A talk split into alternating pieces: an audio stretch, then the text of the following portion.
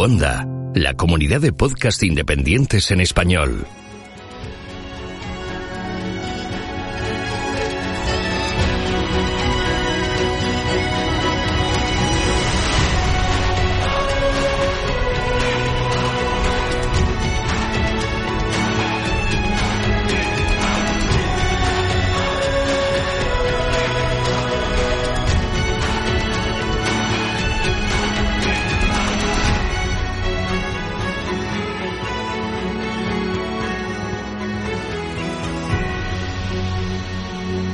Bienvenido a GeoCastaway. Saludos, genófragos del mundo. Bienvenidos a GeoCastaway, el podcast de geología y ciencias de la Tierra. Hoy es el programa número 97. Nos vamos de vacaciones, vamos a hacer una parada ahora para regresar y ya casi, casi número 100. Conmigo está Oscar, al otro lado del Atlántico. Ya voy a decir el Pacífico, como lo tengo aquí cerca, siempre a punto de equivocarme. Pero no, es el Atlántico, aunque también puede ser al otro lado del Pacífico si das la vuelta por el otro lado, claro. Bueno, Oscar, ¿qué tal? Que me enrollo siempre mucho. En, simplificando, estoy al otro lado. Eh, nada, contento y alegre de estar con todos vosotros. Con calor, ya estamos igualados en temperatura. Con calor, te tengo que decir que sí, que aquí en los estudios centrales hace un calor espectacular. No sé qué pasa aquí en, la delegación del Salvador, pero aquí es alucinante. Pues mira, esto no lo tenía previsto, pero ahora que ha salido el tema de la temperatura, tengo que decir que estamos en alerta roja por sequía. Y creo que esto, a lo largo de la intro, podría cubrirlo un poco porque llevo aquí casi 15 años y es la primera vez que en una en la época de invierno que la llaman aquí, pero bueno, ya, ya en alguna vez he comentado que esto es el hemisferio norte y estamos en verano, eh, así que habría que hablar de época lluviosa y época seca, pues eh, son las dos únicas que tengo aquí en El Salvador, que tenemos en estas latitudes desde mayo y tendría que llover pues casi cada día, o sea, es una época que para que os hagáis una idea, en solo seis meses cae un promedio de 1800 milímetros ¿eh? de lluvia que es bastante más de lo que llueve en España de promedio, creo, en todo el año. En la época seca no llueve, y en la época lluviosa, pues caen estos 1800 milímetros de promedio y llevamos, no sé el dato exacto, pero puedo decir la experiencia de personal aquí que uh, llevamos 32 días seguidos sin lluvia en la época de lluvia. Esto es eh, extremadamente eh, grave. Mm. La culpa es de Trump. Sobre todo por los cultivos. La culpa es de Trump, sí, por de suscribirse del, de los acuerdos de París, ¿no? Bueno, ya se está hablando mucho mm, de, del cambio climático, pero de lo que se está hablando más, esto, esto estamos improvisando porque no quería Estás hablar. Estás enlazando temas, muy bien, Carlas. Esto es muy radiofónico. Ya que estamos, es muy radio. No, no, yo creo que en, en, la, en la radio tienen un guion que siguen. Eh, todo el mundo le está echando la culpa a los modelos. O sea, no ha pegado, pero ni un solo modelo. Nadie había previsto esta fase de sequía que acabamos de tener para que veáis lo complicado son los, los modelos, ¿no? Que en la actualidad están todavía más actualizados y con más datos y con más recursos que los que hacía unos años. Pues aún y así, uh, la NOAA, la NASA, el Centro eh, Nacional de, de, Huracanes y las agencias meteorológicas que habían hecho los pronósticos para la región no preveían eh, esta sequía que estamos teniendo con consecuencias muy graves. Tenemos pérdidas de cultivos millonarias y, a mí lo que me preocupa, bueno, me preocupa más en el sentido de que eh, iba a involucrar la falta de agua también para la época que sigue, porque ahora es la época en que se recargan mmm, los acuíferos y si no se recargan lo suficiente puede haber una escasez eh, tremenda. Sin decir que ahora la problemática también es aguda, porque hay muchas familias que dependen única y exclusivamente de la cosecha que hacen ahora. O sea, siembran maíz sobre todo que es eh, bueno uno de los cultivos uno de los alimentos principales que, que, hay aquí. Y si se quedan sin esa entrada no solo de recurso económico porque venden una parte del maíz que cultivan sino para ingerir eh, eh, ellos mismos no así que es eh, realmente preocupante la, la situación que, est que, estamos teniendo. Entonces moraleja eh, cuidado con los modelos porque es que no ha pegado ni uno. Resulta que el niño mm, se había declarado como neutro y a día de hoy el modelo había declarado o se habían resuelto que iba a ser una época neutra en cuanto al fenómeno del niño, pero estamos teniendo que no, que está avanzando hacia un cierto eh, periodo de niño, ¿no? El niño y la niña y la fase neutra, que es entre medio de los dos, pues ahora resulta que no, que hay más un fenómeno eh, de tendencia hacia el niño. Cosa que provoca lluvias, muchos dirán, pero no, pero si el niño son lluvias, pues no, en Centroamérica no. En Sudamérica provoca lluvias por el calentamiento del océano en esa zona, pero resulta que eso provoca, de rebote, digamos, eh, atmosférico, que precisamente en Centroamérica sea seco. Y la niña es lo contrario. Cuando es fenómeno de niña, aquí en Centroamérica tenemos más lluvias de lo normal. Así que bueno, es un tema que probablemente en septiembre, cuando regresemos, porque ahora haremos el parón de, de vacaciones, al menos en cuanto al mensual, no quiere decir que a lo mejor salga algún audio en, en agosto, pero a ver si en septiembre puedo actualizar un poco más. Y como no tenía previsto hablar de esto, no tengo ahora datos eh, de milímetros de lluvia que han llovido, cuánto estamos bajo el promedio, y etcétera. Pero eh, esos datos los tiene el Ministerio de Medio Ambiente, así que los podría, los podría tener para, para septiembre. No sé ahí cómo estáis vosotros. Sé que hay en otros lados del mundo está lloviendo mucho. Creo que en Japón y en la zona de Asia está lloviendo bastante, habiendo eh, casos incluso pues catastróficos. En Sudamérica también os comentaba que este hecho de que estemos un poco más dentro del niño que de la fase neutra también está provocando algo de lluvias en esa zona. Eh, pero aquí ya os digo, es una sequía total, totalmente anormal que yo no recuerdo eh, en, una, en más de una década. No sé ahí en Cataluña cómo estáis. Aquí hemos tenido primavera bastante lluviosa. Ahora sí que hace unos días que no llueve, pero está dentro de la normalidad que no llueva. A raíz de lo que estabas contando, mira casualidades, y ya que nos petamos el, no guion, pues... Sí, porque mira, voy a, ahora voy a tirar lo que te han mandado. Venga, Ahí, fuera. Pues... Las dos noticias que iba a contar y no las voy a contar. Vas a contar. Le voy a dar prioridad a la aventura que pasé ayer, pero dale, dale. Pues justamente hoy me estaba haciendo una, un hilo en Twitter explicando un, una curiosidad del mundo de los modelos, ¿no? Y explicaba que, bueno, todo, todas las variables que entran en los modelos, ya sea temperatura, superficie, hay agua, temperatura en el mar, eh, las columnas que hacen con los globos, que ahora no me sale el nombre que es, pero que tiran un globo. Los aerostáticos, aquellos. Sí, pero que van tomando diferentes temperaturas y condiciones de la atmósfera. En, en, la Universidad de Barcelona siempre es un globo sonda, ¿no? Le llaman a eso, una sonda meteorológica. En los datos de los satélites y tal, pues explicaba que Teniendo todos esos datos hacen los modelos y se dieron cuenta que cuando hubo los atentados del 11 de septiembre eh, hubo unos días que el espacio aéreo estuvo cerrado y los modelos la cagaron mucho esos días.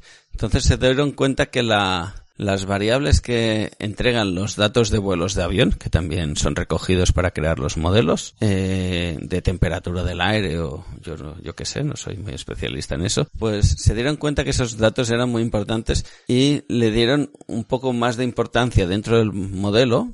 Ya sabéis que en un modelo se le puede dar un valor a un a los valores se le puede asignar una más mm, importante, más revelancia, ponderar. o darle relevancia, pues entonces se dieron cuenta que esos valores que entregaban los vuelos comerciales o otro tipo de vuelos eran muy importantes y les dieron un poquito más de ponderación porque así los modelos salen más ajustados a día de hoy. Así que eh, fue un día muy triste lo del 11 de septiembre, pero hemos sacado una conclusión importante en el mundo de meteorología.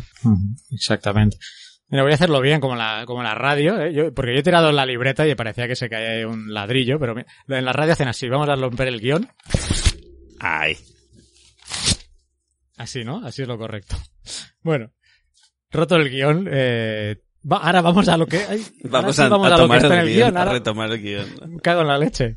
Vaya, hombre. Mierda, no lo rompas, eh, Carlos, la próxima Cuéntanos, tenías una novedad. Con lo fácil que es poner un efecto de romper guion sin romperlo de verdad. No, pero he, perdido menos tiempo haciendo eso. Muy bien.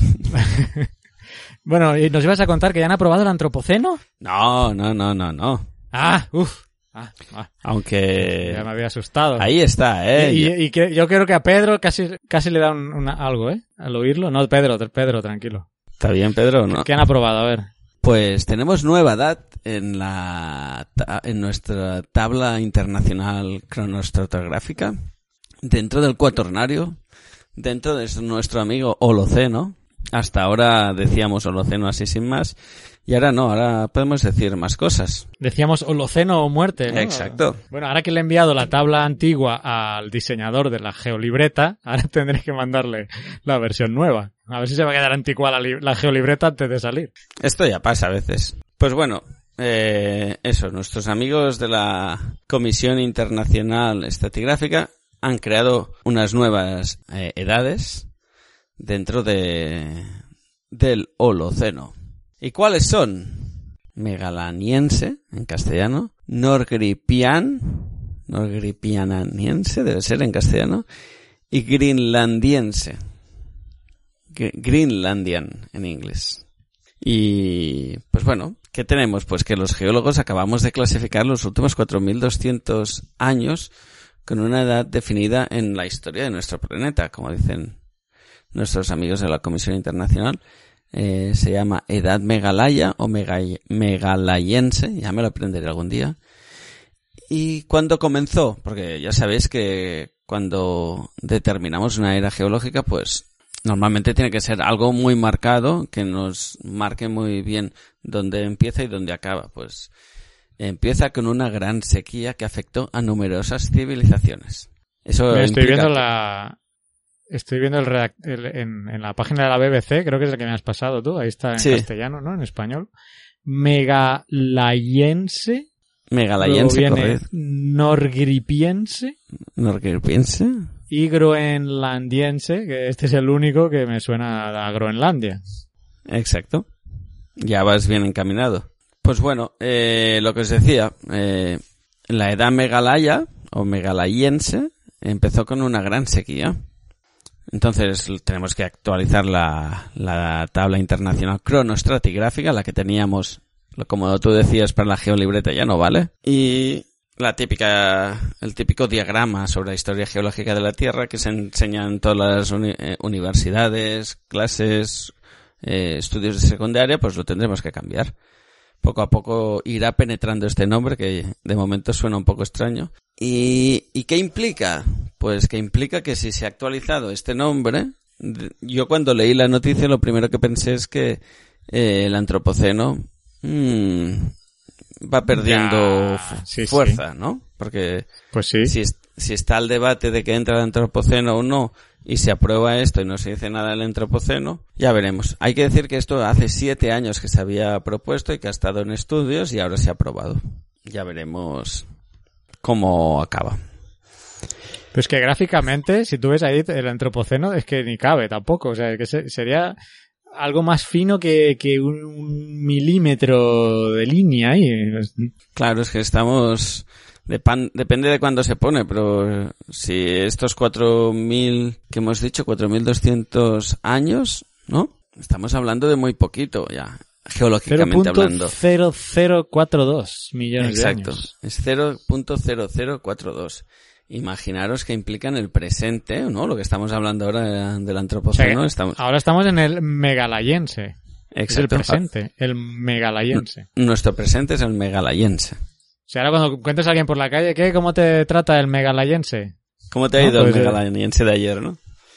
¿Cómo te está yendo el megalayense? Mucho mejor que el, el norgripiense, tienes que contestar, ¿no? Sí, bueno, si vivió en esa época, a lo mejor sí, no sé. Debe ser alguien muy viejo, ¿eh?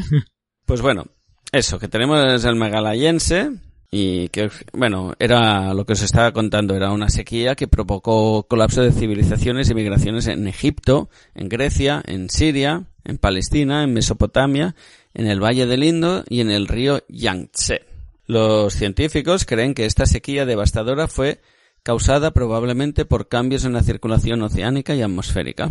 Como os comentábamos, aparte del megalayense, tenemos otras dos subdivisiones del Holoceno, que son el groenlandiense, que va entre los 11.700 a los 8.300 años antes del presente, y el norgripiense, que va de los 8.300 a los 4.200 años antes del presente. Así que tendríamos el groenlandiense, es el que es más antiguo, el norgripiense está entre medio, y luego tenemos el megalayense. Sí, vamos repitiendo los nombres, así se nos van a ir quedando claros. O sea, antes no había una subdivisión, ¿no? Del Holoceno. O sea, antes estábamos en la época del Holoceno. No soy muy especialista en el Holoceno, no querría decir mentiras, pero no lo, re- digámoslo así, no lo recuerdo que hubiera. Sí, pues, estoy viendo la tabla de... Bueno, la tabla... ¿Antigua? la de- sí, la tabla antigua del 2012 y dentro del Holoceno no hay ninguna edad. Entonces, podríamos decir que ahora se han incorporado edades dentro del Holoceno que no tenía subdivisiones. Eh, ¿Qué más podemos decir? El nombre norgripiense alude a unos sondeos que se hicieron en, en Groenlandia. En concreto, norgripiense corresponde al sondeo NGRIP-1, que quiere decir North Greenland Ice Core Project, ¿no? Eh, la parte del hielo del norte de Groenlandia y el core es el testigo, el, en catalán le decimos el testimony, en castellano es el testigo, ¿no? Sí, el testigo número uno. Y para groenlandiense, eh, no especifican el origen del nombre, pero entiendo que es el otro núcleo de hierro, de hielo, perdón, extraído en un sondeo en la zona del centro de Groenlandia. Así que ya sabemos un poquito más de estas edades. Muy bien, muy bien. ¿Qué más? ¿Qué más tenemos? Pues eso. Ahora ya esto ya es lo oficial, ¿no? Dentro de la, de la comunidad científica, porque la comisión se toma sus años de estudio y decide, "Buah, pues esto es así, después de estudiárselo detenidamente. Eh, pero, típico de noticias, vamos a buscar la, la contrarrespuesta, ¿no? Dice, algunos científicos cuestionan el impacto de los cambios en el clima usados en la nueva clasificación y asegura que es prematuro esta, clas- esta clasificación. Es prematura, pues del antropoceno que dirán. Después de siete años, dice, varios geólogos también cuestionan que se apruebe nuevas subdivisiones mientras se debate, que ahí vamos, una posible nueva fase que refleje el impacto de los seres humanos en el planeta. Léase antropoceno. Bueno, es que el antropoceno, bueno, ya sabemos que aquí no estamos de acuerdo, la menos la gran mayoría de nosotros, pero es que debería... Pero hay gente si- que dice si- que como está si en remotamente, Si remotamente se aceptara, es que debería ser una una subdivisión del, del que acaba del megalaniense que acaban de aprobar o sea sería algo que, bueno totalmente eh, presente o sea no tiene sentido Holoceno, ¿no? Lo pondrías dentro de- del desde el Holoceno. punto de vista geológico datar algo que estás todavía en él bueno yo es que no yo lo veo Sí, ya lo hemos hablado pero- muchas veces, pero es darle mucha importancia al hombre cuando quizás no tiene tanta. Claro, y además darle una significancia antropocentrista que, pues, que no merecemos, la verdad, no, no entiendo. Claro, la tabla la hemos creado nosotros, obviamente.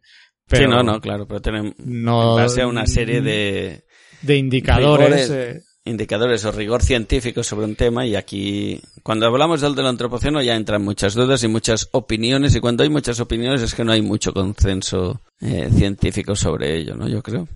sí, hay y demasiada mira- división al respecto. Sí, en este sentido, un tar Mark Maslin, profesor de geografía de la del University College London y uno de los principales científicos en el debate sobre el antropoceno, dice, luego del estudio hace siete años y la consideración por varios comités, hacen un anuncio repentino y cambian el diagrama así sin avisar. Y dice, ahora ya es oficial, estamos en una nueva edad, pero dice, ¿quién lo diría? Tenemos ahora definiciones que tal vez van en contra de lo que la mayoría de científicos ven como un cambio más importante de la Tierra en los últimos 10.000 años. Así que él está diciendo, hay aquí un tema más potente que es la intervención humana. Ya veremos cómo acaba todo esto. Yo, por mi parte, veo que, que, la- que se haya definido estas tres eras dentro del Holoceno, y no, y no hayan dicho nada del antropoceno es un primer paso, pero falta ver, falta ver. Porque igual que llevan siete años hablando, ahí, debatiendo sobre esto, pues eh, puede ser que estén siete años más hablan- debatiendo sobre el antropoceno y al final se cuele la palabra por ahí. Así que ya veremos. Pero bueno, sobre todo que se nos quede claro, tenemos el greenlandiense, el norgrimpiense y el megalaniense. Que es el presente, ¿no? Es el- el- El La edad presente. en la que estamos. Siempre dentro del Holoceno, recordemos. No, ha- Siempre no nos dentro del hemos Holoceno. pasado mm, una cosa nueva después del Holoceno. No, estamos dentro, dentro del Holoceno. Como dice una de las camisetas de, de Rubén, un seguidor nuestro, Holoceno o muerte, ¿no? Holoceno o muerte. Creo que se puede comprar esa camiseta.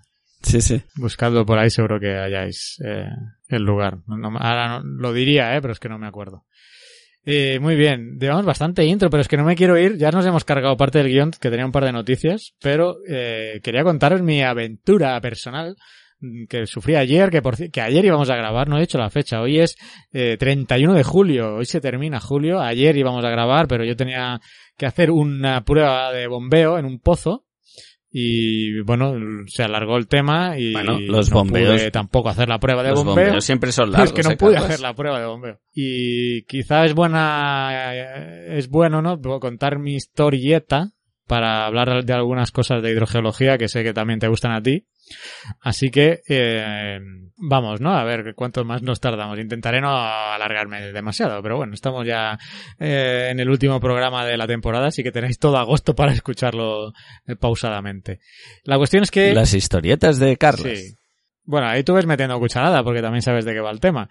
La cuestión es que estamos haciendo un estudio hidrogeológico de un señor que ha perforado, ha hecho un pozo. No es perforado, ya empezamos por ahí, que no contrató a una empresa perforadora para hacerle un pozo, sino que hizo un pozo a Inca, manualmente. Hizo una puntera, o sea que lo hizo bastante artesanal, pero A Inca, que es ahí en el Perú. a Inca es eh, artesanalmente con un con, no, no es una máquina perforadora de rotación, sino que es artesanal manualmente con un diámetro Dando golpes, ¿no? Desde sí, arriba, sí, sí, golpeando.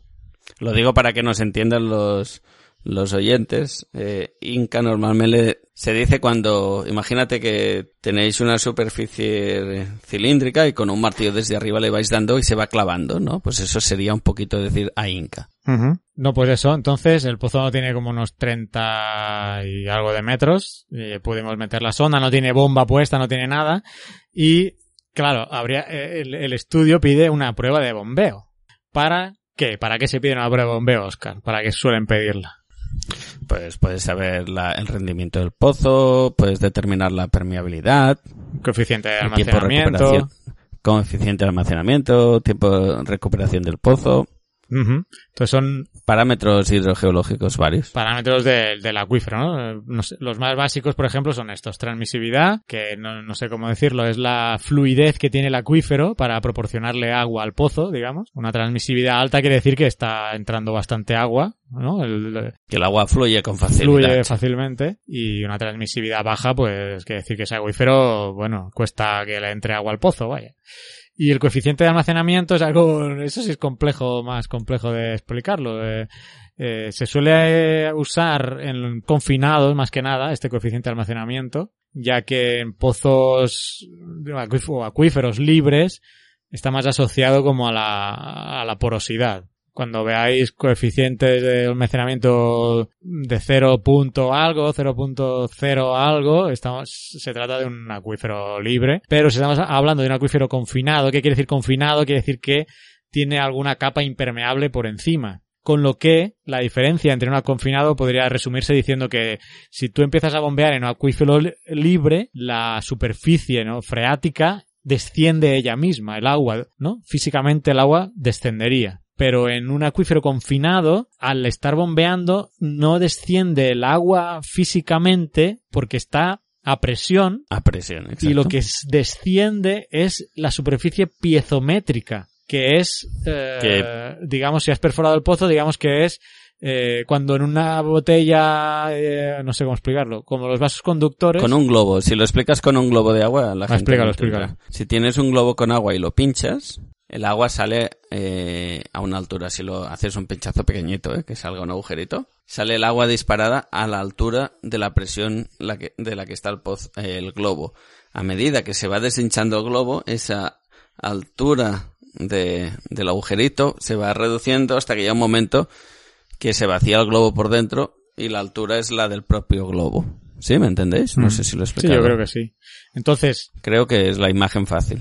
Entonces, como os decía, en un acuífero confinado, cuando tú analizas el coeficiente de almacenamiento, te da valores de 10 a la menos 4, 10 a la menos 5. Eh, si tienes valores así, sabes que es un acuífero confinado.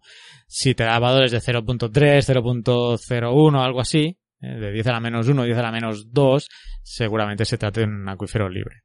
En fin, todo esto es para poneros en contexto por qué se hacen eh, los ensayos de, bombeo. Entonces, como os había dicho, no había bomba en el pozo de estudio, pero 200 metros más al occidente, eh, no al oriente, en este, no sí, al occidente del, país, el vecino, que es una zona agrícola y tal, tiene un pozo perforado, que es amigo del dueño de este pozo. Entonces fuimos a hablar con el hombre, tiene bomba, le, le, le dijimos sí, bueno, podíamos usar eh, su pozo, bombear en él y eh, así tomar las medidas, porque con esto tienes que ir con una sonda, eh, que es una regla, ¿no? Es una, es una regla que metes en el pozo y tiene un sensor. Un metro, ¿no? Sí. Un, para una cuerda una con un cuerda metro. con numerada. que la, en la punta tiene un sensor que cuando toca agua pita o hace luz para que sepas que está tocando el agua. Entonces, antes de empezar el análisis o el, bombeo, eh, pues mides el nivel que está el agua y el bombeo consiste en ir tomando datos del descenso del agua en el pozo, porque cuando uno empieza a bombear, el agua en el pozo desciende en lo que crea, creando lo que se llama un cono, ¿no? Eh, cono, cono y de eh, tienes que ir midiendo eh, el descenso de ese agua. Normalmente llega a un punto en que se estabiliza. Esto al- alguna vez lo he explicado, creo aquí en el podcast, pero una manera fácil de entenderlo es imaginarse una pajita dentro de un vaso, ¿no? Cuando tú chupas de la pajita, el agua va de- desde, desde el bajo hacia- adentro de la pajita, ¿no? En un, en un pozo pasa lo mismo. Y en la zona de pajita hay un poco de depresión.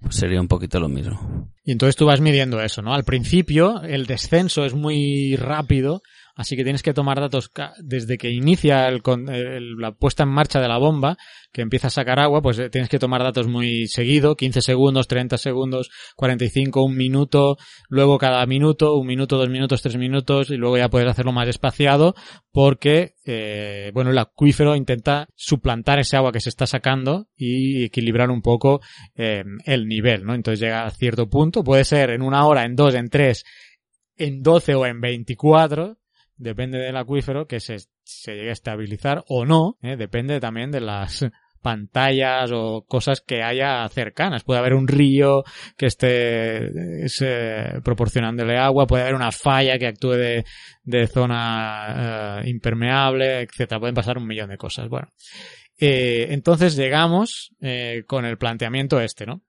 Otra cosa que tienes que saber es el caudal que está sacando la bomba. Claro, ahí no sabíamos el caudal que estaba sacando la bomba porque no había un medidor, no había nada. Entonces, eh, hay, yo he usado dos maneras. Una es tener un recipiente, empezar a bombear, rellenar un recipiente que sabes las dimensiones, sabes su volumen, sabes cuánto tiempo tarda en llenarse y dices, vale, pues ya está, el caudal es este.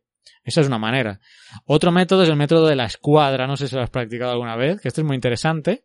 Yo el de la escuadra no. ¿No lo has practicado? No, nunca. Es- Pues es muy interesante porque es si tú estás bombeando y el agua la- sale de una tubería en horizontal, ¿no? Estás bombeando y sale el agua, esa, el agua que sale de la tubería describe una, una curva, ¿no? Describe una curva hasta descender a- por gravedad al suelo o a donde la estés llevando.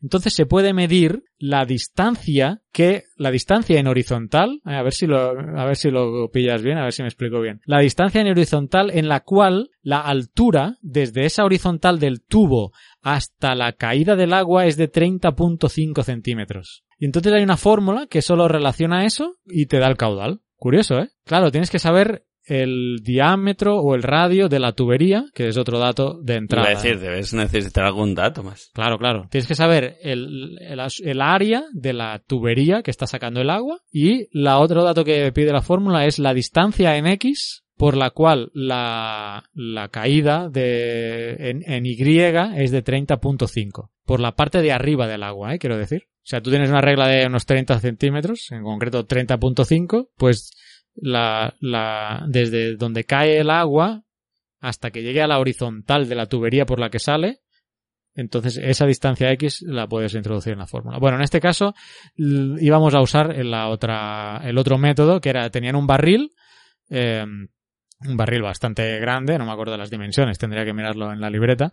Y estaba todo ya planteado, no me voy a enrollar más, no sé si habrá gente ya que se ha dormido, pero la cuestión era, teníamos, éramos tres personas, ¿eh? Tú imagínate el plan aquí todo, porque claro, cuando tú enciendes el motor, eso va a toda, o sea, en 15 segundos tienes que estar midiendo el pozo, otro anotando, y tenía otra persona que estuviera pendiente del barril para que cuando estuviera lleno me avisara porque teníamos que anotar el tiempo que había tardado el barril en llenarse, ¿vale? La persona que nos estaba atendiendo era una persona que estaba en la granja, era una granja avícola que tenían gallinas y ponían huevos ahí y con él era el con el que habíamos hablado, ¿vale? Lo menciono porque es curioso luego los, males, los malentendidos como, como son o la mala explicación por mi parte, ¿no? De lo que requería. Entonces, sitúate, estamos, yo estoy con la sonda, yo era el que iba a, a estar midiendo ¿A medir? en el pozo. Tenía un compañero que iba a estar anotando con el cronómetro listo en la tabla de anotación y él me iba a ir diciendo 15 segundos y yo, pues tantos metros, 30 segundos, tantos metros.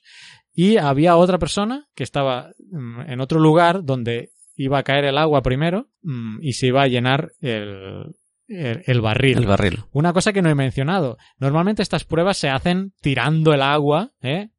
O sea, desperdiciando el agua, diciéndolo claro, pero canalizándola hacia algún lugar que drene para que no se encharque y, se pueda infiltrar luego de nuevo en el acuífero, ¿no? Entonces, ese señor no quería que se le desperdiciara el agua porque era de la granja. Entonces, la cosa tenía que ser que posteriormente al llenado del, del barril, el que estaba en el barril tenía que cerrar el barril y tenía que ir a abrir las eh, unas compuertas para que el agua pasara entonces a unos bebederos que es por suerte estaban vacíos aunque luego no sirvió de nada y se empezaran a llenar los los bebederos de ganado que aparte de gallinas tenían ganado ahí y el ensayo iba a acabar cuando eh, los bebederos estuvieran llenos, porque si no ya luego se iba a estar desperdiciando el agua, entonces cuando se hubieran llenado los bebederos, ahí se acababa la prueba de bombeo. Pues vale, entonces empezamos, todo listo, ¿verdad? Dentro de la caseta del pozo está la palanca de iniciado de la bomba y estamos ya con el cronómetro. Dos personas con cronómetros, por si falla un cronómetro, tener otro, ¿vale? Todo preparado. Y cuenta atrás. Tres, dos, uno. Y le damos a, le digo al chico, al que cuidaba la granja, dale ya al iniciado de la bomba. Y le da, ¡pum! Y yo no oigo nada, no se oye nada. Digo, ¿qué pasa aquí? No oigo nada. No está funcionando la bomba. Le preguntamos, oiga, está cayendo agua al que estaba en el barril. Sí, aquí está cayendo agua. Digo, coño, a ver, ¿qué pasa aquí? ¿Cómo puede ser que no está bombeando y está cayendo agua allí? Y el chico de la granja me dice, no, pero es que está cayendo del tanque. Y yo, pero ¿cómo está cayendo? ¿De qué tanque? A ver, ¿de qué me estás hablando? Sí, de, hay un tanque, y, pero a ver.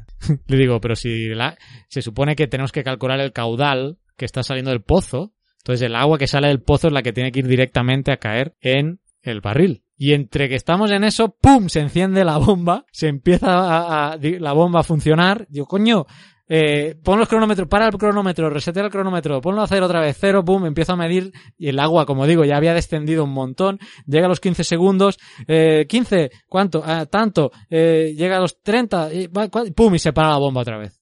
Digo, ¿qué pasa aquí? ¿Cómo que se ha parado la bomba? ¿Pero esto qué es? ¿Qué- ¿Cómo que se parado la bomba? No, es que tiene un automático aquí. Cuando se llena esta parte, cuando se llena no sé qué me dijo, tiene un automático y se para y se enciende sola. Yo, pero a ver, un momento. ¿Cómo que se enciende y se para sola la bomba? Sí, sí, es para que no gastar eh, más agua de la cuenta. Y la madre que me parió, o sea, digo, perdón, pero así no se puede hacer esto. Entonces, eh, la bomba tiene un automático de encendido y parado, que aquello va a ser un drama. Eh, además, la- el agua que caía en, en, en el barril venía del tanque, con lo cual no, obviamente, era Nada conexo, no nada, tenía ¿no? ningún sentido eh, calcular el caudal que estaba cayendo ahí porque no venía del pozo, no sabíamos realmente la bomba cuánto estaba sacando, así que suspendí el ensayo y lo dejamos para otro día con el propietario del pozo del estudio, no este del vecino, y quedó que iba ya a buscar él una bomba y que eh, se la iban a dejar y que íbamos a hacer ahí el estudio en su propio pozo. Así que estas son las aventuras y desventuras de campo que suelen pasar Y pues mira, a veces cuando no tienes todas las variables consideradas, pues te encuentras que el pobre chico, pues claro, él que va a saber, ¿no? Que tenía que caer el agua del pozo en lugar del tanque. O comentarme que la bomba eh, funcionaba automáticamente y se paraba y encendía sola.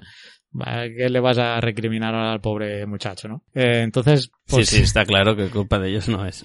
eh, La culpa si es toda culpa de tuya. alguien, pues sería mía por no haber hecho todas las preguntas adecuadas. Pero bueno, que hay infinidad de cosas eh, que pueden salir mal y en este caso, pues bueno, no es más que una Yo aventura. normalmente tengo la teoría que cuando vas a campo, el 60% de las cosas que pueden salir mal acaban saliendo mal, así que tienes que Yo le ir diría más, el primer día que vas a campo, yo creo que el 80% de cosas pueden salir mal.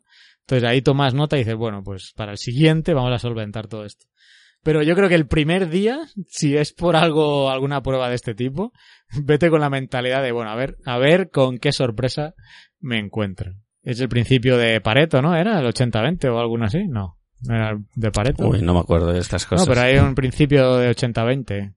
La regla 80-20, esa es. Os lo dejo aquí si queréis buscar más cosas. Principio de Pareto.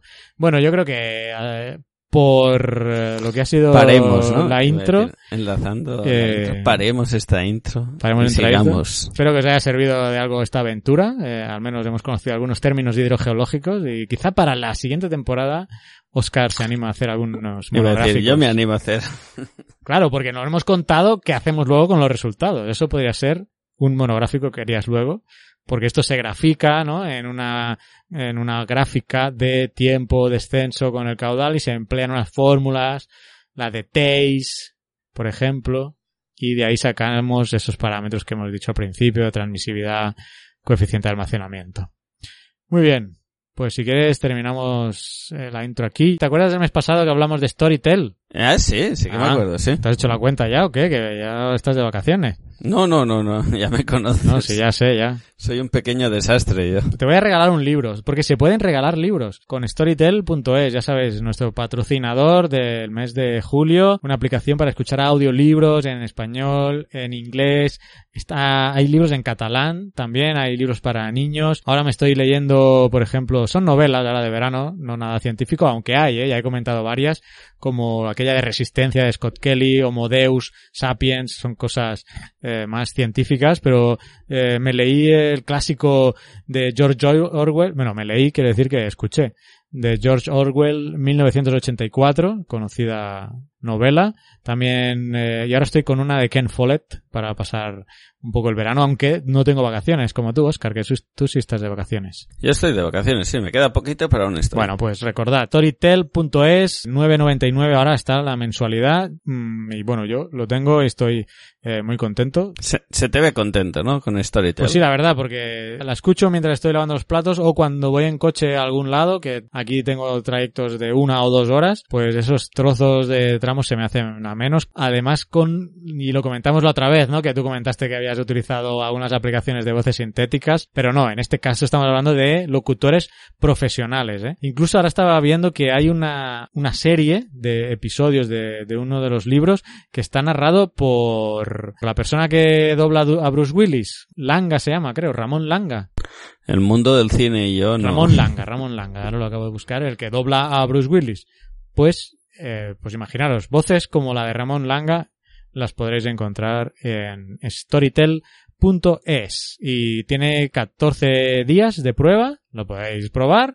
Si os gusta, pues seguís, la mensualidad 9.99 y eh, pues si no os gusta, pues nada, os dais de baja y sin ningún coste. Sabéis aquí que nunca habíamos promocionado nada y, y nunca vamos a promocionar algo que, que alguno de los participantes no haya usado y no, no esté contento con, con ello. Lo que podría hacer, ah, no tengo el teléfono aquí, porque quería mostraros que no es mentira, que, mira, ya vengo. Para terminar la intro, os voy a poner el libro que estoy escuchando ahora. A ver, a ver. Hola. Estoy aquí. Mirad, ahora me estoy leyendo el de Ken Follett, la clave está en Rebeca, y vamos a ver. Llevo escuchado dos horas y 28, me quedan nueve horas de libro, y suena así. Abdullah estaba sentado con las piernas cruzadas sobre un almohadón bordado, con un bebé en el regazo. Miró a Wolf y sonrió abiertamente.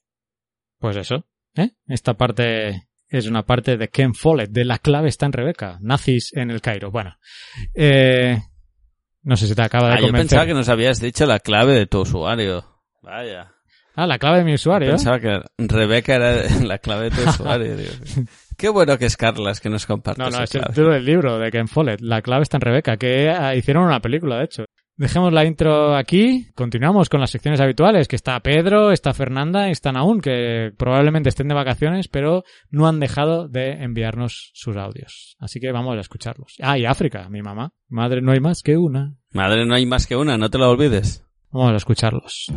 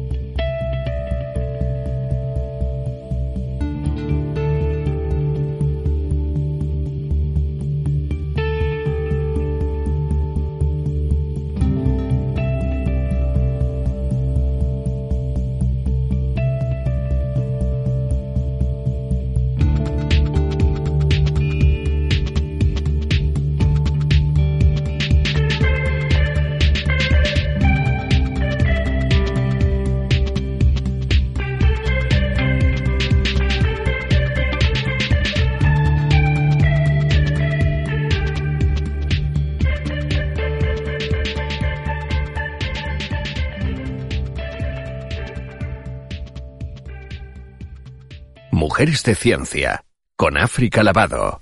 Hola a todos. Hoy hablaremos de una paleontóloga llamada Helen Tappan. Helen Tappan nació el 12 de octubre de 1917 en Norman, Oklahoma, Estados Unidos. Estudió en la Universidad de Chicago y se convirtió en una líder internacional en el campo de la micropaleontología. Obtuvo su licenciatura en ciencias en 1937 en la Universidad de Oklahoma. Recibió el premio de becas Sigma Gamma Epsilon como estudiante destacada en geología. Siguió en 1939 con una maestría en ciencias y fue durante este periodo en la Universidad de Oklahoma que conoció a Alfred Lublick, con quien se casó el 18 de junio de 1939, iniciando una colaboración científica que dio como resultado grandes avances en paleontología. Helen Tappan recibió su doctorado de Filosofía en Geología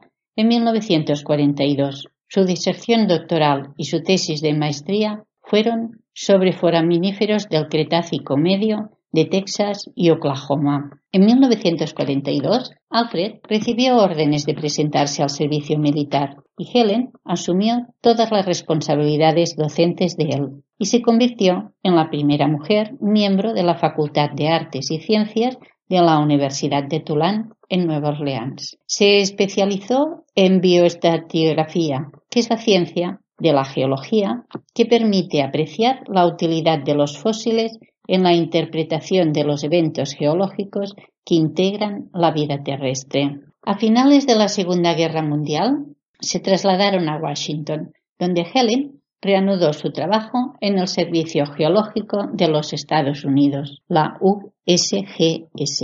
En 1953, la institución Smithsonian envió a Alfred a Europa para recolectar muestras de foraminíferos, pero la política de trabajo del Servicio Geológico de Estados Unidos, donde estaba Helen, no permitía que su personal trabajara fuera de los Estados Unidos. Así que Helen se vio obligada a ausentarse, mm, es decir, a coger un tiempo sabático. Y con sus cuatro hijos, la madre de Al y una beca Guggenheim, pasaron un año viajando por Europa, recolectando más de dos toneladas de rocas y examinando muchas colecciones de foraminíferos. Helen ilustró con una cámara lúcida los tipos de especímenes que estudiaron. En 1957 se trasladaron a California y Helen continuó trabajando parcialmente para el Servicio Geológico. En 1958 empezó a enseñar en la UCLA, que era la Universidad de California, convirtiéndose profesora a tiempo completo en 1966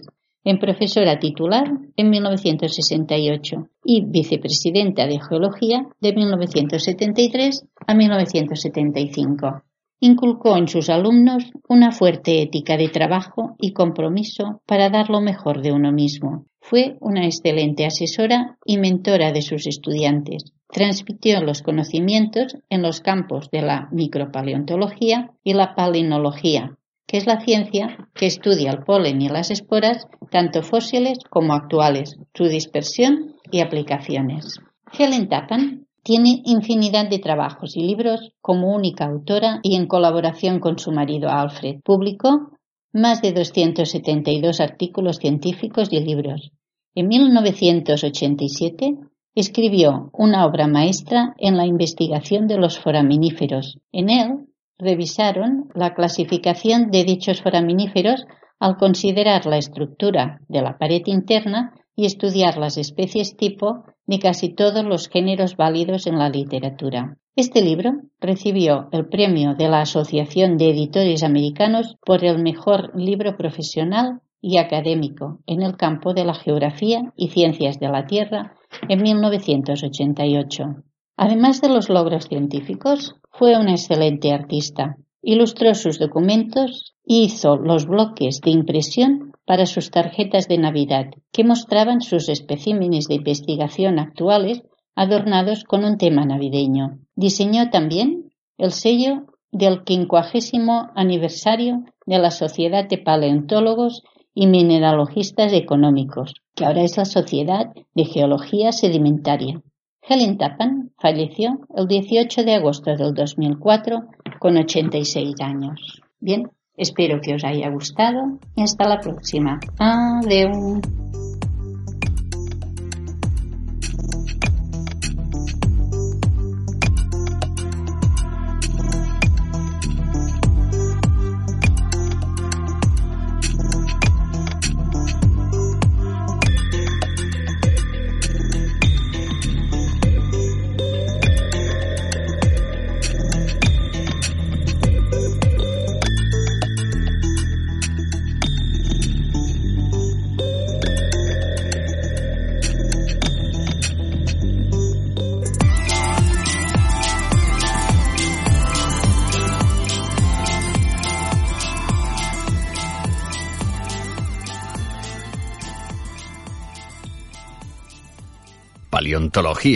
Con Fernanda Castaño. Hola amigos de GeoCastaway, soy Far Castaño.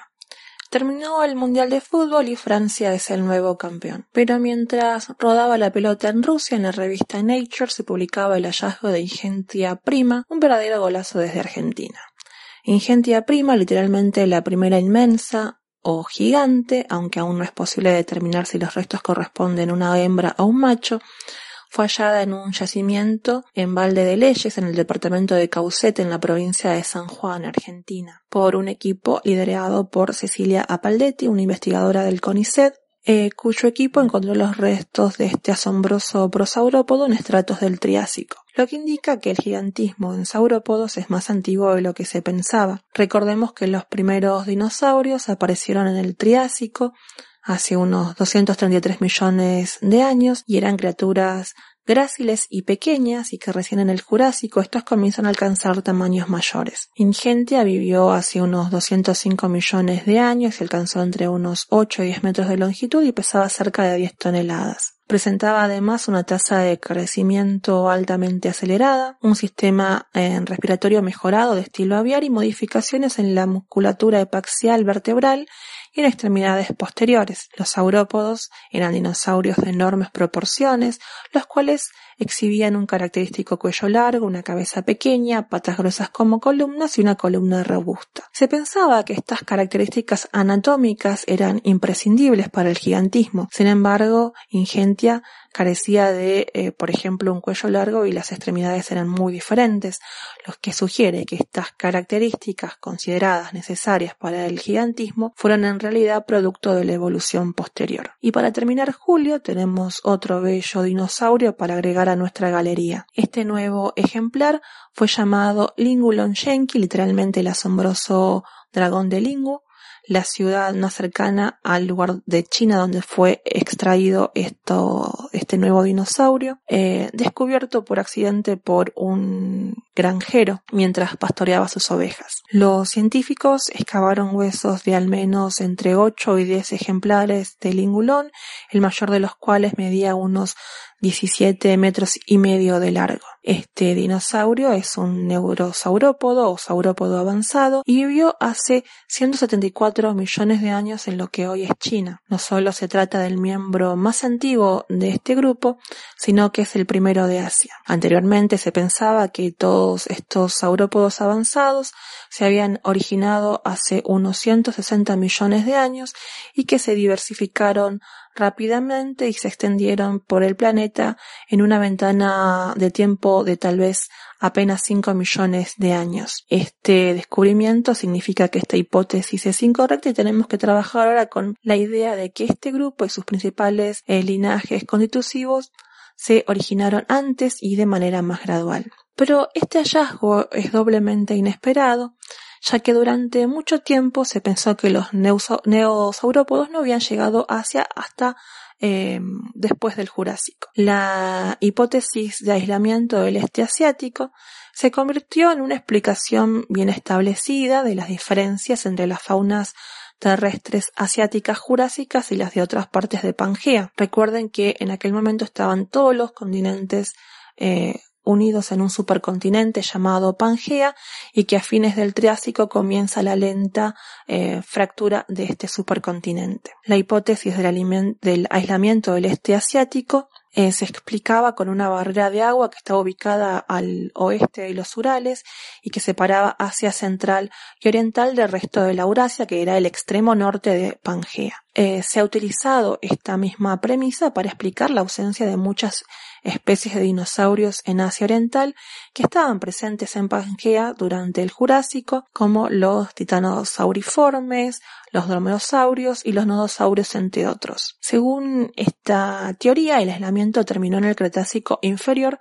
cuando las regresiones marinas permitieron la invasión de grupos de otras partes de Pangea, incluyendo algunas especies de mamíferos. Pero eh, estas expansiones no siguieron en los diplocoideos debido a una extinción del Jurásico final que redujo enormemente su diversidad durante el Cretácico inferior. El hallazgo eh, chino contradice varios aspectos de esta hipótesis del aislamiento asiático, demostrando que al menos un linaje de diplocoideos alcanzó el este de Asia en el Jurásico medio y que grupos como los neosaurópodos ya estaban muy extendidos geográficamente en Pangea, incluyendo Asia Oriental, por supuesto, principios del Jurásico Medio, apoyando la teoría de que muchos grupos de dinosaurios distribuidos gradualmente durante el Jurásico Superior y el Cretácico probablemente se originaron antes de la separación de la Eurasia. Pueden leer un poco más sobre estos descubrimientos en mi blog, donde también están los links a los papers correspondientes. Eso es todo por este mes y que la fuerza los acompañe.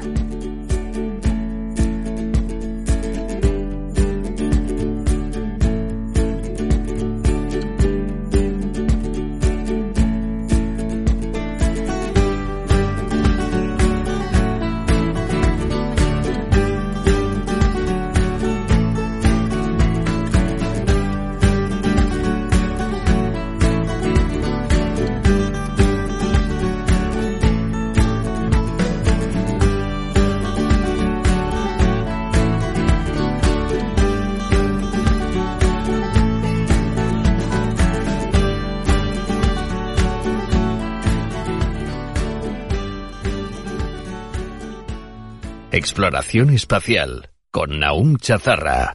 Hola a todos. Durante el mes de julio el Curiosity ha seguido su trabajo por la superficie de Marte, a pesar de que la tormenta de polvo sigue su curso, pero gracias a su generador nuclear no ha tenido ningún tipo de problemas. Estos días ha vuelto a tomar muestras gracias a su taladro y ha avanzado unos 250 metros sobre la superficie de Marte, estudiando al mismo tiempo los distintos parámetros meteorológicos que nos ayudarán a entender mejor el origen y desarrollo de las tormentas globales de polvo.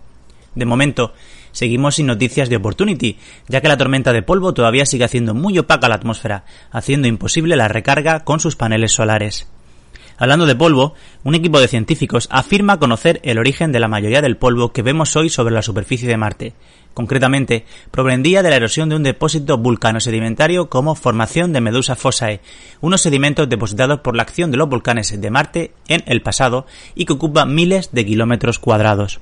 Para ello, han comparado la composición del polvo y la composición de estos sedimentos, comprobando que se ajusta muy bien la cantidad de cloro y azufre que contienen ambos. Observando la erosión de estos depósitos, se calcula que en Marte el polvo podría extenderse de una manera uniforme sobre el planeta, formando una capa de entre 2 y 12 metros de espesor. Y hablando de polvo, el descubrimiento más comentado estos días es la posible detección de un lago subglacial en el casquete polar del hemisferio sur de Marte a manos de un equipo italiano que estudia los datos del radar Marsis que viaja a bordo de la misión europea Mars Express. Este posible lago tendría aproximadamente unos 20 kilómetros de diámetro y estaría a una profundidad de un kilómetro y medio bajo la capa de hielo, de una manera similar a como lo hacen los lagos subglaciales en nuestro planeta. ¿Cómo es posible que se haya formado un lago así en Marte con las bajas temperaturas que hay en su superficie? Pues bien, la presencia de sales en el agua que actuarían a modo de anticongelante natural, junto con el descenso de la temperatura de congelación debido a la presión, podría ayudar a la existencia de este posible lago. Por supuesto, se necesitarán los datos de futuras misiones que sean capaces de poder detectar con mayor certeza este lago, así como la existencia de otros de menor tamaño. Para concluir, hoy nos vamos un poco más lejos, a Júpiter, y es que el gigante gaseoso ha visto aumentado su familia en 12 nuevos miembros, pasando a tener ahora mismo 79 satélites conocidos y siendo el planeta de nuestro sistema solar con más satélites hasta el momento, superando a Saturno que hasta ahora tiene 62 satélites conocidos. Esto es todo. Que paséis un feliz verano.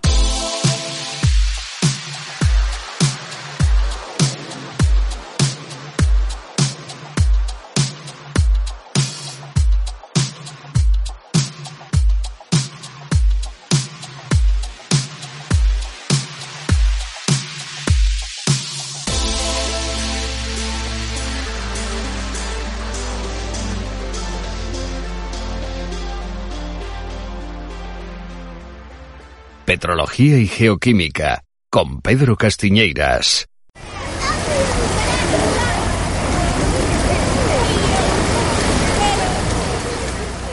Hey, ¿qué pasa? Como veis, ando ya de vacaciones y espero que vosotros también lo estéis.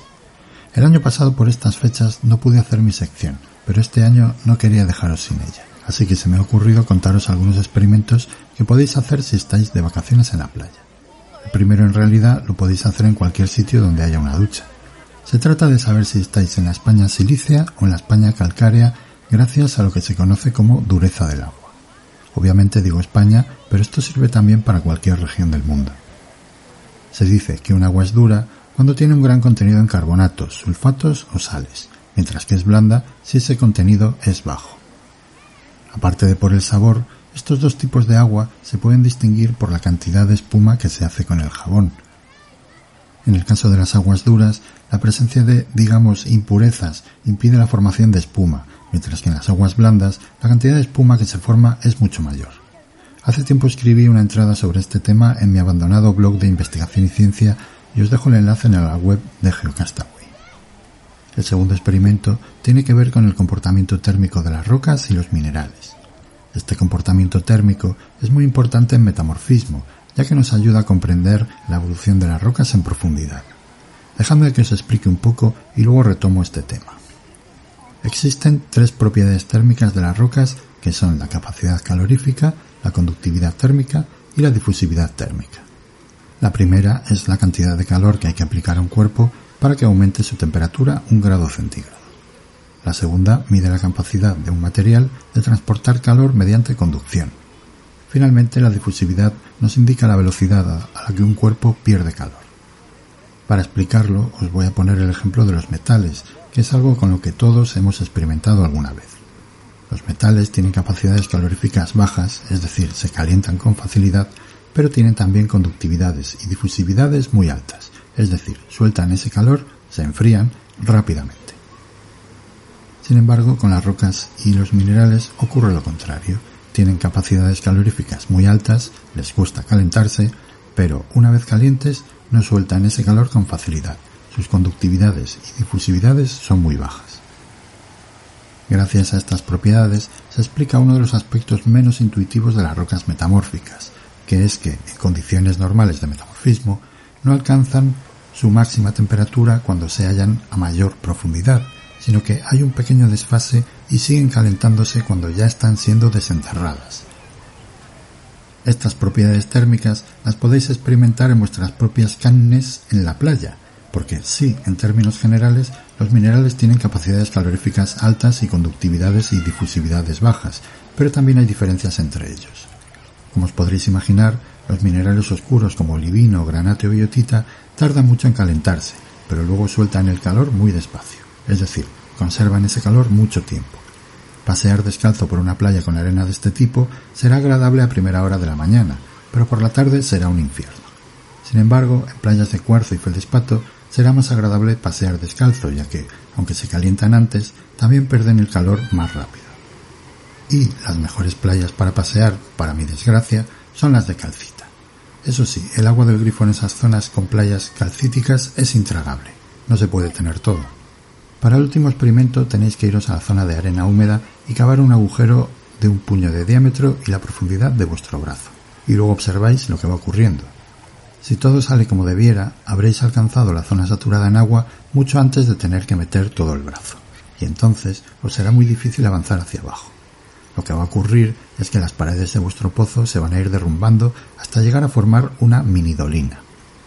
Por esta razón hay que encapsular los sondeos a medida que se va profundizando, incluyendo los que se hacen para fracturación hidráulica. En este caso, además, las paredes han de ser dobles para evitar escapes. No te vas a gastar un montón de pasta para sacar un gas prácticamente imposible de extraer para que luego se te vaya todo por las rendijas. Otro experimento que podéis hacer es averiguar si el agua aparece a la misma profundidad a medida que os vais alejando de la orilla. Así podéis descubrir el concepto de nivel freático. Eso sí, no os olvidéis luego de tapar los agujeros, que con el tráfico que hay en algunas playas, seguro que alguno es capaz de caerse en vuestros pozos artesanos. Mandadme fotos por Twitter del resultado de vuestros experimentos. Si veo alguna que me guste, a lo mejor os mando alguna cosa. Y no os olvidéis de participar en el concurso veraniego de fotografía de Geocastaway. En fin, ahora os tengo que dejar que tengo unas olas delante que me llevan llamando un rato. Ah, sí, espera, casi se me olvida. Terminemos la temporada con un chiste. ¿Sabéis cuál es la bebida favorita de un paleontólogo? El extinto de verano.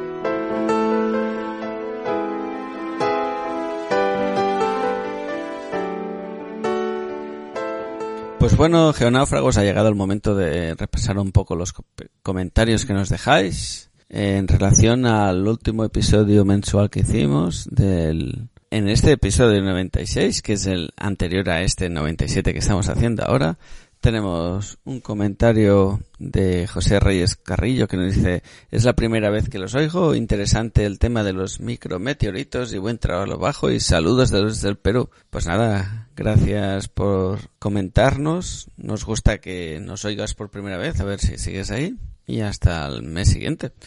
Tenemos comentario también de María Luisa Castiñeira, archiconocida por vosotros, por vosotras.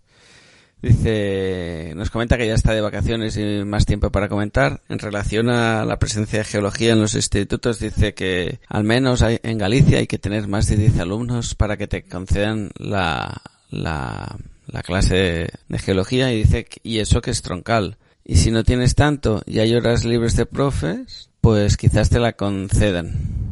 Así que no, no es una muy buena situación la que tiene la geología en los institutos, en Galicia ni en el resto de España. Dice, piensa tener eh, clase de geología y dice, en unos días me paso por el instituto para asegurar que esté y prepararla bien para el año que viene. Dice que quitó el libro que había porque no estaba muy bien, pero claro, eh, tiene que preparar unos apuntes, más que nada para que haya contenido. Y da la enhorabuena a los alumnos que se van a Tailandia a las Olimpiadas Geológicas y dice que pondrá fotos con la etiqueta de Geocastaway Verano 18 y nada, a ver si podemos también hacer la, la geoquedada y da un abrazo a todos los geonáufragos. Ah, de la geoquedada tenemos que hablar. Sí, hay que hablarlo. Estamos ahí hablando en el canal de Telegram. Si os- Sí, sí, ya veo que Toledo puede ser una sede. Ya veremos, ya veremos. Hay que, hay que ver los pros y los contras de todo. Pues sí, pero no tardéis mucho porque echan- el eh, tiempo siempre podemos encima, hacer la ¿eh? geoquedada cuando queramos, no, no hay que marcarse límites muy claros. Eh, ¿Qué más? También, bueno, Marisa también decía que quería darle las gracias a África. Pero ¿por qué quería darle las gracias? Ay, perdón, sí, bueno, he querido ir rápido. Eh, dice que compartiré a mi hija, ya muy poquito para ser ingeniera, la biografía de Elisa Zanfiresco. Ah, por eso. Por eso, sí. sí. Y lo que os decía, tenemos un comentario de Sebastián que dice, hola, la actividad volcánica que sucedió en Vesta es indicativa de que tuvo un núcleo de hierro níquel símil al de la Tierra. Sí. La respuesta es sí, ¿no? Ya está. Bueno, no teníamos ni idea. Eh, siempre puede recurrir a Naun, que es lo que estábamos valorando. Pero eh, en la página de space.com que habla sobre Vesta, hay un, eh, habla precisamente de este tema y dice que unlike most asteroids, o sea que a diferencia de muchos asteroides, el interior de Vesta está diferenciado. Como los planetas como la Tierra, ¿no? Este asteroide tiene una corteza de lava, de lava enfriada, y que está recubriendo un eh, manto rocoso y un núcleo de níquel y hierro. Y estoy hablando así porque estoy traduciendo del inglés.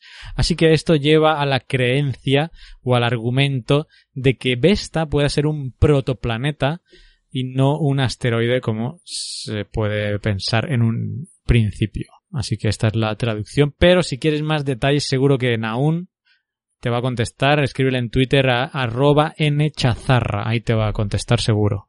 ¿Y qué más? Tenemos también otro comentario de Bace Bace. Dice, hola chicos desde Mar de Plata, Argentina, saludos. Nos comenta sobre el diamante y el carbón. Les digo que las películas a veces insta- instalan conocimiento erróneo. Como se comentó de los dinosaurios, en el caso del diamante, la generación que alucinamos con las películas de Superman de fines de los años 70 nos comenta que hay una escena en el que cae en un lugar donde hay mucho carbón mineral o vegetal y utilizando su fuerza y con una sola mano toma ese carbón y apretando mogollón cuando vuelve a abrir la mano, sorpresa, ¿qué tenemos? Tiene diamantes. Diamantes. Así que sí, Qué guay. como comentábamos, el otro día estuvimos hablando de, bueno, el otro día, el otro mensual, ya ha pasado tiempo, de diamantes, si queréis podéis escucharlos y veréis de qué nos hablaba Bace Bace. Bueno, que él no lo sepa, supongo que eso lo conoce todo el mundo, pero que el diamante y el... ¿Qué decía él? Que el grafito. Exacto. ¿O qué mencionaba? Son dos, mm, dos formas del mismo elemento químico, pero están eh, distribuidas. Diferente. Por decirlo de alguna manera, de una forma diferente. Imaginaros, ¿no? El carbono, cómo puede generar una, la estructura más eh, dura que existe, y por otro lado, el grafito. Genialidades de la geoquímica, ¿no? O de la cristalografía, más bien dicho. Luego tenemos otro comentario del la- el episodio de la descripción de oro pimiente y la villamanini- villamaninita. De Raquel. de Raquel, que es de Marisa, y dice, siempre súper bien esas píldoras de minerales. Siempre va bien ese apoyo de Marisa. Y por último, no, yo diría que ya he dicho todos los comentarios, Carlos. Sí, sí. ya sí. no hay más comentarios. Sí, ya está. No hay más, en el blog tampoco hay comentarios. Así que, eh, ¿qué nos quedaría? A ver, la quedada. ¿Cómo va a ser el tema? No, yo creo, No espérate, antes de la quedada, calma. Etiqueta, Calma, tú, te veo piano, piano, piano. Antes de la quedada, si quieren opinar sobre la quedada, que vayan a Telegram. No, ¿No? no, antes de la quedada, importante. Estamos en verano, hacemos fotos, hacemos viajes. Os animamos a que colgáis las fotos con la etiqueta Ah, también. Geocastaway Verano. Ya te has Con- equivocado. Ya me he equivocado, ¿ves? Mira que me lo estaba planteando para decirlo bien. Geocast Verano 2018. No, No, también 18. te has equivocado otra vez. A ver, Sí. para, para máquinas, para máquinas, que lo digo bien. La etiqueta es almohadilla Geocast Verano 18. Todo junto. Y ahí... Gracias, gracias. Algún día lo voy a hacer bien. Y ahí Ya nos has confundido podéis... a todo el personal, pero bueno. Ah, a base de confundir mucho la gente se lo debe... Porque, hay regalos en juego, regalos de Pedro. Exacto, tenemos nuestras aportaciones de Pre- Pedro que siempre nos encantan y nos va muy bien para poder regalar a la gente, como él decía en un tweet esto- estos días. ¿Y qué más quería decir? Que nuestros amigos de IGEO, del CSIC de la Universidad Complutense de Madrid, también han, en- han empezado una campaña para recoger fotos de vacaciones. Así que... ¿Ah, sí? Aparte de nosotros, aparte de eh, Almohadilla, Geocast, Ver- eh, Geocast Verano 18, también Como digas tenéis... bien la de ellos ahora, vas a ver, ¿eh? Hombre, ya la de ellos la tengo delante para no cagarla, Carlos. Que esto es eh, increíble. bueno, pues tenemos a los amigos de IGEO que tienen la etiqueta Almohadilla Geovacaciones. Ahí también podéis mandar vuestras fotos y las Hombre, es más fácil, sí, es más fácil. Es que hasta yo me equivoco en las mías. Pero bueno, Geocast Verano 18 para nosotros y Geovacaciones con Geo y Vacaciones en B alta, ahí en mayúscula, en caja alta, perdón, en mayúscula, eh, para los amigos de Geo. Ahí podéis mandar las fotos geológicas y así las disfrutaremos entre todos. Muy bien. Quedada, va, chaval. Venga. A mí me interesa la quedada. Este te- Por... Yo he visto A que ver. hay en Telegram, que no lo Tú, hemos dicho, pero un momento, ¿cuándo un momento. vienes? Momento, déjame decir que la gente que quiera comunicarse con nosotros, y hay varios con náufragos ya ahí, vayan a t.me barra Geocastaway Podcast y es nuestro canal de chat, digamos, de, de, de Telegram. Y ahí estamos. De chat interno de Telegram. Ahí divagamos mogollón. Y una de las cosas que se está hablando es sobre la quedada. Y hay un montón de propuestas. Yo propuse aquí un geoparque que estaba por ahí por... ¿Dónde estaba? Por no, Guadalajara prácticamente. Y mm, lo que pasa es que contestaban que hacía una rasca ahí del copón. Digo, bueno, pues tú no sabes el calor que pasó todo el año, pues precisamente por eso, no. Pero aparte de eso, luego empezó a sonar Toledo como un posible destino. La verdad es que es más céntrico.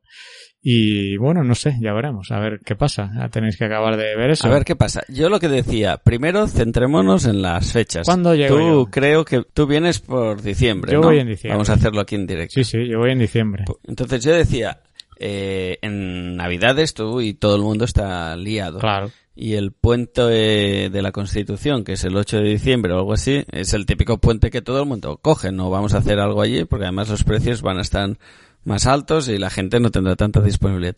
Entonces yo decía, ¿qué tal si quedamos entre el 8 y el 23? Algún fin de, de esos, que tú ya estés aquí y hacemos eh, sobre esas fechas la geoquedada. Yo estaré en Eso diciembre. es... es- más, ya puedo anunciar el día que llego. Ah, mira. Bueno, si, si las huelgas y, y Sí, demás follones de no pilotos te dejan. Yo llego el jueves 13 de diciembre. Es el día que llego yo. ¿Qué te parece ir el 15 de diciembre de a un Pues geoparque? eso me pilla muy, muy a bote pronto, pero bueno, podría ser. Aunque obviamente después de todo un año sin contacto con la familia, pues eh, tendréis Ya, ya, que, que los compromisos familiares eh, salgan inesperadamente. Es que día tenemos tras día. fin de el 15 y 16 o el 22-23 justo antes de Navidades. Uno y el de esos 22 dos. de 23, no sé yo tampoco la gente que tan disponibilidad tendrá, porque Ya, estamos puede cerca ser. ya al 24. Claro, yo, yo creo que el bueno es el 15-16, pero bueno. Es Vete posibilidad. O sea, mentalizando. si va a ser por mí, pues hagámoslo Claro, el es lo 15 que y el te voy a decir. 16. Vete mentalizando que va a ser el 15-16. Vale. Mentalízate tú y a toda tu familia, ya está, no hay problema. Vale, vale. Bueno, ya lo escuchan ya. Mi madre, colaboradora de este programa, ya lo escucha este programa. Así que, mamá, sabrá, te, estás te vas a enterar Por el digo. programa. Yo no te voy a decir Que nada. venga ella también y así te ve, no hay problema, Carlos. Bueno, manejemos entonces estas fechas, que a fecha de ahora ni, ni se ha dicho nada en, en el canal no, de yo, Telegram. yo ya propuse esta fecha, pero quería acabar de consensuarlo Bueno, públicamente. Parece, tal como hoy la, la cosa pinta, podemos decir que la cosa pinta a que el 15 y 16 de diciembre en Toledo pudiera ser. ¿eh? No, no, no, no. La cosa No, pinta yo te que veo, el 15 pero yo ya sé por 16. dónde vas. Tú quieres llevar a la gente para Cataluña, Hombre, claro. pero te tienes que entender que hay No, un montón de gente. Tenemos una super propuesta de Rubén que a mí me pareció muy, muy buena. Ajá, que ¿cuál es era? que tenemos que hacer eh, que cada uno que quiera una sede nos tiene que vender la geomoto que decía él. Véndenos tu geomoto y entonces hacer Ala. un pequeño vídeo explicando. Un vídeo. Hostia, eso es más duro. ¿eh? Un pequeño, hombre, si quieres que vayamos a un geoparque te lo tienes que correr, ¿no? No va a ser. Ya, ya, pero para hacer un vídeo Entonces con decíamos. un hacer- audio ya, O un audio. Yo creo que la gente que se le ocurre, porque si quieres ir a un sitio quieres verlo. Un vídeo es muy buena opción, ¿eh? yo creo. Pero bueno, aceptaremos también audios. Hombre, claro que es mejor opción, pero el curro que lleva, y te lo digo yo que hago los vídeos de YouTube, eh, lleva un Pero bueno, puede ser un vídeo cutre. Estamos hablando de algo muy... No vamos a pedir algo profesional. Pero No, sí no, que ya. decíamos... No, no de- un- algo para sacar en National Geographic, ya. Exacto, Supongo. no hace falta que salgan, sí, eh, oye, que si alguien se anima, que perfecto. Pero la idea sería que cada, cada integrante de la comunidad GeoCastaway eh, nos proponga un sitio y entre todos decidimos qué sitio parece mejor, ¿vale? Así que si os animáis, podéis hacer eso. Tú, ¿quién nos vende tu geomoto, no? O cómo nos vendes la geomoto. Mm, Que lo envíen que por Telegram, ¿no? Que está mejor, que ahí estamos todos. Que lo envíe por Telegram o si quieren a través de Twitter con el hashtag geomoto. No te inventes más hashtag que vamos Yo a me invento loca a Geomoto mola como hashtag. Sí, mola, Geomoto. mola. Seguro que ya existe, ¿eh? Ahora no voy a buscarlo, pero Geomoto me suena que debe haber un montón de Geomotos. Bueno, pues así está el tema. De momento, Vale. también intentaremos, ya hicimos un primer contacto, pero de momento no ha fructificado mucho. Intentaremos contactar con los diferentes geoparques a ver si alguien nos puede dejar un sitio donde hacer un poco de reuniones, hacer charlas, yo qué sé, porque si hacemos un fin de algo tendremos que hacer, ¿no? Es que eso te iba a decir, que esto no es tan fácil como quedar y tal, sino que tenemos que montar algo, aparte de que obviamente pues grabar el podcast, ¿no? Que toque, que te va a tocar tu tabla de mezclas, directo. porque yo no tengo. Pues hacer alguna ruta, hacer alguna charla, hacer, no sé, fotos, Sí, hacer... estaría ver hacer como un poco de charlas de divulgación. Hacer un geolosketcher, Sí, un geosketcher. eh, cosas así. Eh, Hay que ver. Yo en, una- en un programa había mencionado ya varias cosas que se podían hacer y de, y de propuestas que había mencionado a la gente también. Exacto. Hacer camisetas y darlas ahí. Eh, no sé, había mencionado varias cosas. Bueno, ya, Que venga Ismael a explicarnos el tiempo geológico. ¿eh? Exacto. Ismael, a ver, hombre, te comprometiste. No, no, no se nos olvida. ¿eh? esperamos que venga todo el Repartir mundo. la geolibreta, cosa que va a ser imposible, esto ya lo puedo anunciar ahora, que en diciembre no va a estar la geolibreta, vaya, tendría que pasar a un milagro para que estuviera, pero bueno, quién sabe. Pero si quieres enlazo ya con la geolibreta, ahora que la acabo de Sí, dale. porque Bueno, dejamos eso. El tema de la geoquedada está ahí encima. el- ese es el tema de la geoquedada. Hubiera sido idóneo poder mm, dar la geolibreta en esa quedada, hubiera sido perfecto. Pero no, no digo que no, ¿eh? Pero tal como va el diseño y todo, eh, no sé si para diciembre pueda estar, yo creo que no. Pero vamos avanzando. Eh, el mes pasado nos quedamos. El diseño va por un lado, o sea, por eso, pues ahí van. Ya está, bueno, ahora está de vacaciones el diseñador, eh, pero pues va a ir avanzando en eso. ¿En qué nos quedamos el mes pasado? Si te acuerdas, Oscar, era en los presupuestos. Que nos faltaba, yo mencionaba que tenía yo presupuestos de El Salvador, pero aquí no tenían el papel piedra famoso, que es resistente al agua. Y ese es uno de los pluses importantes. Mm, ¿Pluses? ¿Se dice pluses? Sí, dile, que sí. pluses, yo creo que te. Y, uno de los ah, bueno de las motivaciones adicionales de la libreta pues que fuera con ese tipo de papel ahora ya tengo tenemos tres cotizaciones eh, la que nos enviaron del INME de Madrid tengo que decir que la desproporción económica es estratosférica, o sea, no estratosférica, pero estamos hablando de, de un promedio de cuatro veces más, ¿vale? En la, solo en lo, eh, digamos, cambiar un papel por otro multiplica por cuatro el coste mm, de impresión de la libreta. Para que os hagáis una idea, en El Salvador, con un papel normal, podríamos, el, el coste de la libreta, de solo la, solo la imprenta, ¿eh? saldría la libreta a, a casi 5 dólares. ¿Vale? Ahí hay que sumarle lo que hay que pagarle al diseñador, lo que hay que comprar los sobres, lo que hay que pagar de gastos de envío, eh, ¿qué más? Las comisiones si se hace por crowdfunding, etcétera. O sea, que no os quedéis con ese valor porque la libreta va a salir más cara que, que 5 dólares, ¿eh? que hay que sumarle un montón de cosas. Entonces, con mis cálculos, aquí está saliendo la libreta pelada, o sea, sí, pelada quiero decir cubrir gastos a 28.77 dólares. En dólares estoy hablando porque es, de la imprenta de Salvador. Las dos, la otra cotización que tengo de la de Madrid, por ejemplo, estamos hablando de que de 4.50 la libreta nos vamos a 22 euros la libreta, solo de la impresión a la imprenta, ¿eh? Estamos hablando de una libreta 22 euros en papel piedra. Esto en una imprenta en España, la otra estamos hablando de 20.50, un, dos euros me, un casi dos euros menos, pero bueno, por ahí andan los costes. Sea, imaginaros la diferencia, es bastante importante, ¿eh? Entonces, esta, esta es una decisión trascendental, porque va a involucrar que una libreta valga eh, casi 30 dólares, que en euros no sé cuánto es eso, 25 euros. Por los 25, sí. O que, la li- o que la libreta cueste 40 euros, ¿vale? Entonces, eh, esto casi que es una pregunta a, a los geonáufragos que estén interesados en la libreta. Eh, yo entiendo que, que tenga papel impermeable, pues es un plus muy importante y, y, la persona eh, que está en la comisión, que está en el IGME, que ya habían empezado a trabajar en ello, me- pues bueno, es uno de los valores casi innegociables Sí, yo también que lo veo tendría- con valor. que tiene la libreta. Imprescindible casi. Entonces, bueno, yo lo, yo lo dejo al ir, a- yo lo dejo ir aquí en la emisión. ¿Qué tipo de papel escogemos? eh? Eso lo voy a plantear en la comisión, que al final son los que vamos a tomar la decisión final. Pero también me gustaría saber un poco vuestros comentarios. Eh, nos lo hacéis llegar por cualquier vía eh, que de contacto eh, nuestra que tengáis a mano. Si es el Twitter, el Twitter. Si es en el comentario en el blog, eh, pues dejádnoslo ahí. Y si es en iVoox incluso, pues en iVoox lo, lo leemos todo. Si es en Facebook, dejádnoslo ahí también, como subimos ahí también un post sobre este podcast. En cualquier lado, nosotros vamos a ver, pues bueno, eh, qué, qué decisión tomamos y esto tiene que ser ya para, yo diría que incluso antes de, finales de septiembre que va a salir el otro mensual, la, ya, mm, pues tener claro ya, decidir que esta era una de las cosas que faltaba.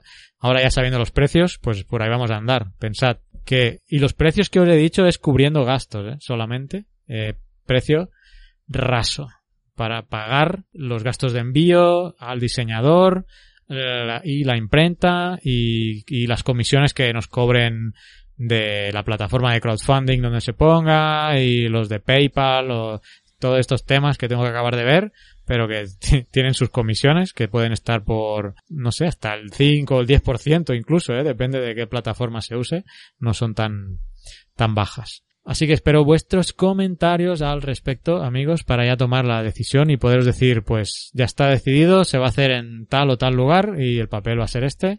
Y lo único que va a faltar ya será que, pues los diseños se, ya se, se hagan en base de la información que le estemos proporcionando a Jordi, que es el diseñador, y ya está. Y maquetar y imprimir. Si ojalá esto fuera más o menos rápido a partir de septiembre, bueno, no, incluso a, a lo mejor pudiera estar en diciembre listo, pero lo dudo mucho porque pensad que si lo sacamos esto como campaña de crowdfunding, el crowdfunding cuánto dura? Tiene que estar al menos un mes eso. O sea que entre que está Menos y más, hombre.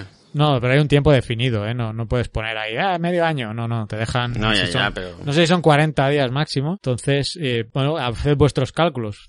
Entre que está la campaña abierta y luego de la campaña, ojalá se cumpla el 100% de lo que se pida y se empieza todo el proceso, por eso digo que difícilmente para diciembre va a estar listo. Pero bueno, la intención mm, ahí va a estar. Y ya está, sobre la geolibreta, pues esta es la actualización que tenemos este mes. Vamos lentos, pero ah, pasito a pasito. eh. De momento, cada mes hemos podido presentar alguna novedad. Ya para el mensual de septiembre, pues lo más seguro es que os comente ya qué decisión se ha tomado y, y nada, y esperar los diseños finales para, para enviarlos a, no a imprenta todavía, sino para ya decidir montar la, la campaña de, de crowdfunding, que esto va a ser otro rollo, montar eso, pero bueno, ya cuando, cuando empecemos ya nos estresaremos. De momento todavía no. No sé, Oscar, ¿qué más? Eh, ¿Alguna cosa más? Si no, No, yo creo que ya hemos comentado bastantes cosas. Desear vacaciones a la gente, ¿no?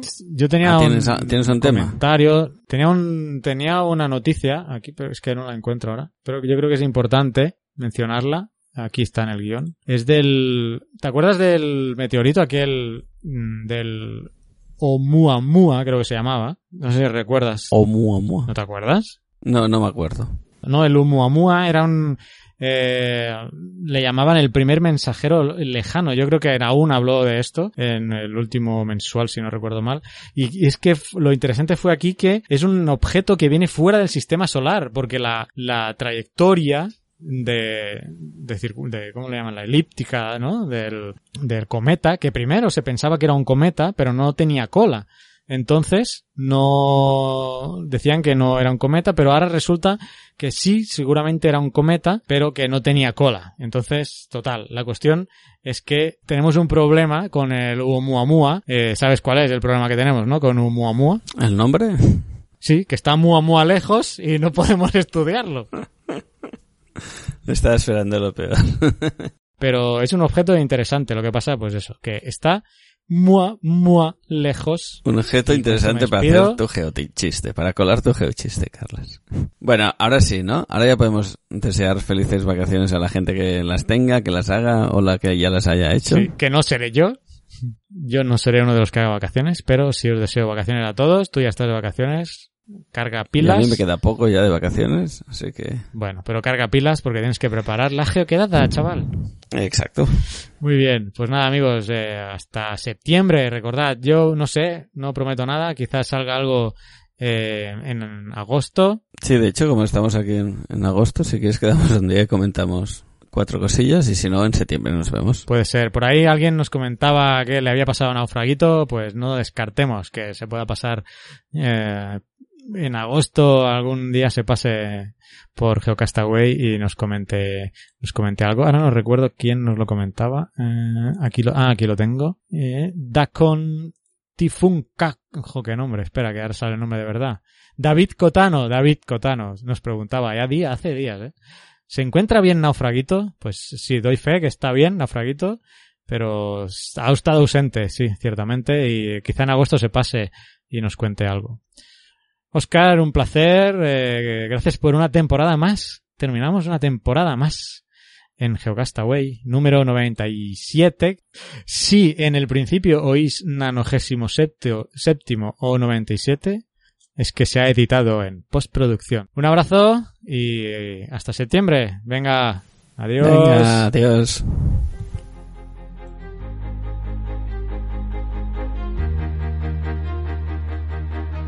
Envíanos tus comentarios, preguntas o sugerencias a geocastaway.gmail.com. Puedes escribirnos en nuestra web geocastaway.com. Búscanos en Facebook y en Twitter.